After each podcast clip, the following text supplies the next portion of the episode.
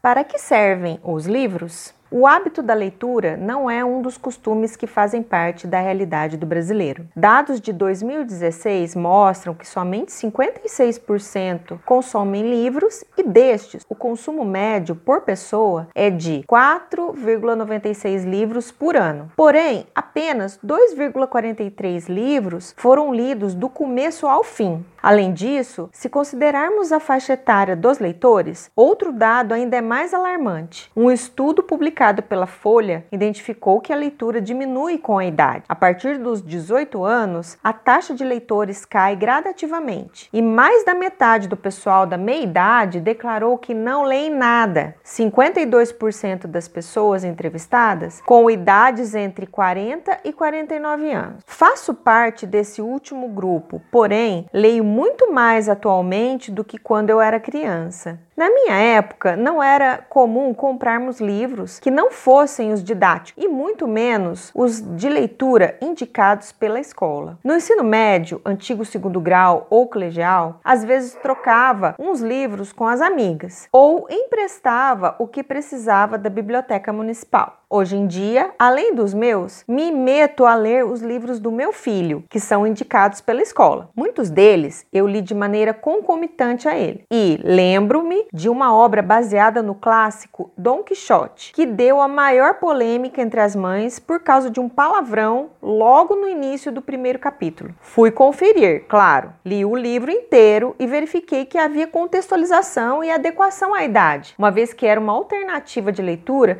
que mais se aproximava aos interesses da juventude. Outra obra indicada, peguei para ler somente no início do mês de maio deste ano. Não consegui terminar. Desinteressei no terceiro capítulo. Na contracapa, a crítica dizia que o tal livro tem sido aclamado em vários países como um novo Pequeno Príncipe. Para mim, não rolou. Prefiro o original do autor francês, que aliás é maravilhoso. Foi o livro que incitou o gosto do meu filho pela leitura. Uma coleção com seis livrinhos adaptados do original foi um presente que dei a ele e que há pouco tempo também foi lida pela minha filha mais nova. Contudo, não quer dizer que o livro que mencionei acima seja ruim. Talvez o estilo de escrita da autora não faça o meu gênero. Assumo também que não consegui terminar a leitura da obra Divina Comédia. Não consegui sair do inferno, mas pretendo dar outra chance para o Dante e percorrer o purgatório para chegar ao paraíso. Quando interrompi a leitura desse autor florentino, recebi pelo correio a minha encomenda do livro Inferno, do autor norte-americano Dan Brown. Desta vez, concluí a leitura rapidinho, da mesma maneira que o fiz com os outros livros do autor. Gosto demais do seu estilo que mescla, na trama, fatos históricos e ficção,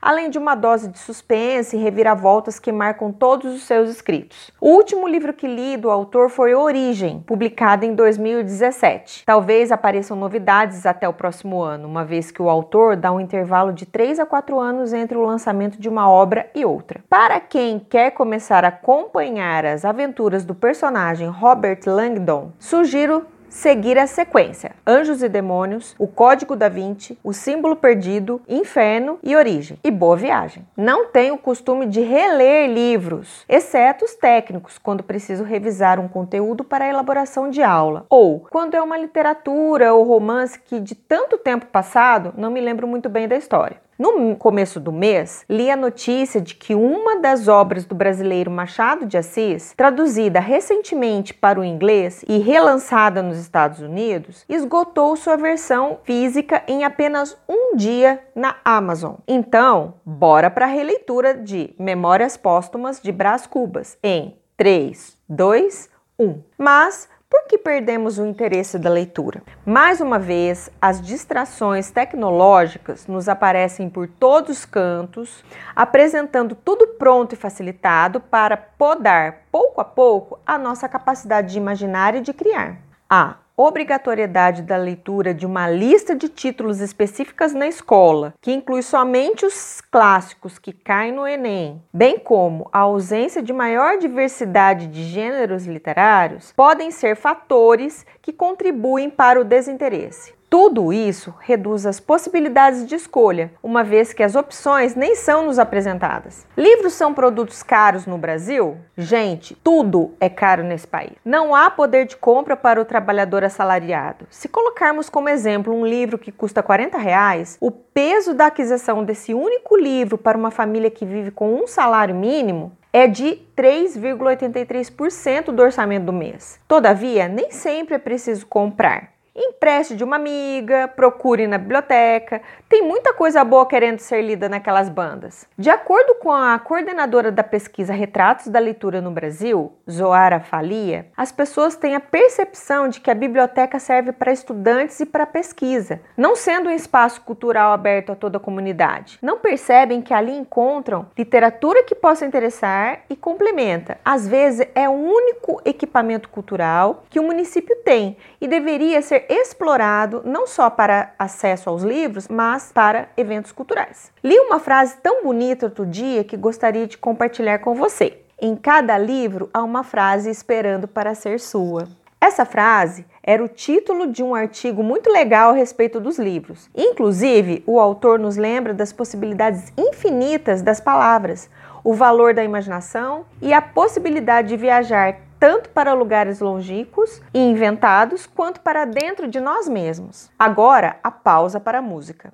A música desse post é Claire Delune, composta por Claude Debussy. Aprendi a pronúncia do sobrenome do artista Debussy com a Evelyn, minha querida professora de piano. Inclusive, a música aparece no enredo do livro Origem do Dan Brown. É a terceira parte da peça Suite Bergamasque e foi inspirada em um poema do escritor francês Paul Verlaine, de 1844 a 1896. Consegui a tradução para o português nesta publicação, onde você também encontra a versão original. A tua alma é uma paisagem escolhida onde enganam máscaras e bergamascas, tocam lira e dançam quase, tristes sob os seus fantásticos disfarces. Cantando em modo menor, o amor triunfante e a vida auspiciosa não parecem acreditar na sua felicidade e a sua canção se mistura com o luar, com o calmo luar triste e belo que faz sonhar as aves nas árvores e soluçar de êxtase os jatos de água, os grandes jatos de água esbelta entre os mármores. Agora, feche os olhos e sinta a música. Voltando ao papo dos livros, gostaria de compartilhar com você a minha experiência com um leitor digital ou e-reader, um tipo de tablet para ler e-books. Entre os mais populares estão o Kindle, o Leve e o Kobo. Recentemente adquiri um Kindle com a proposta de reduzir a quantidade de papel em casa e pela grande disponibilidade de e-books gratuitos ou mais baratos em relação aos livros físicos disponíveis no mercado. Estou gostando, porém ainda não me acostumei por completo. É claro que não vou deixar de comprar o livro de papel. Amo o cheirinho de livro novo. Tem uma explicação a respeito neste texto. E a finalidade aqui é usar um dos R's de reduzir da sustentabilidade. Expliquei no post da semana passada. Com o Kindle, eu consigo ler ao ar livre porque a sua tela tem iluminação embutida, dá para ler no escuro também. Marcar páginas e trechos que julgo importantes, digitar anotações, além da facilidade de acessar um dicionário para saber o significado de uma determinada palavra, sem ter que sair da frase que estou lendo. Super práticas essas funcionalidades, mas ainda não consegui digitar as minhas anotações direto no aparelho. Recorro ao meu caderninho e redijo a caneta no modo tradicional. Penso que eu ainda precise dessa realidade palpável.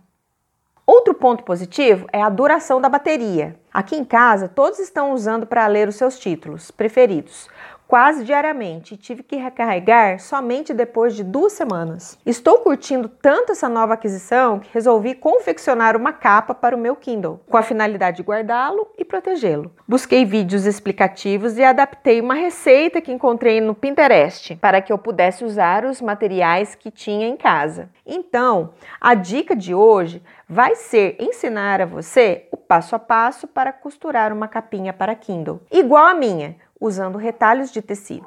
Acesse o infográfico abaixo. Menina do céu, eu não queria parar de escrever esse texto por gostar muito do tema e pela empolgação em querer te contar um montão de coisas legais sobre as minhas experiências com os livros. Como diz a Anne, da escritora Lucy Montgomery, tudo isso amplia meu escopo para a imaginação. Assim, adianto que o assunto vai dar muitos bate-papos aqui no blog Cresce Aparece. Espero você no próximo domingo. Grande beijo!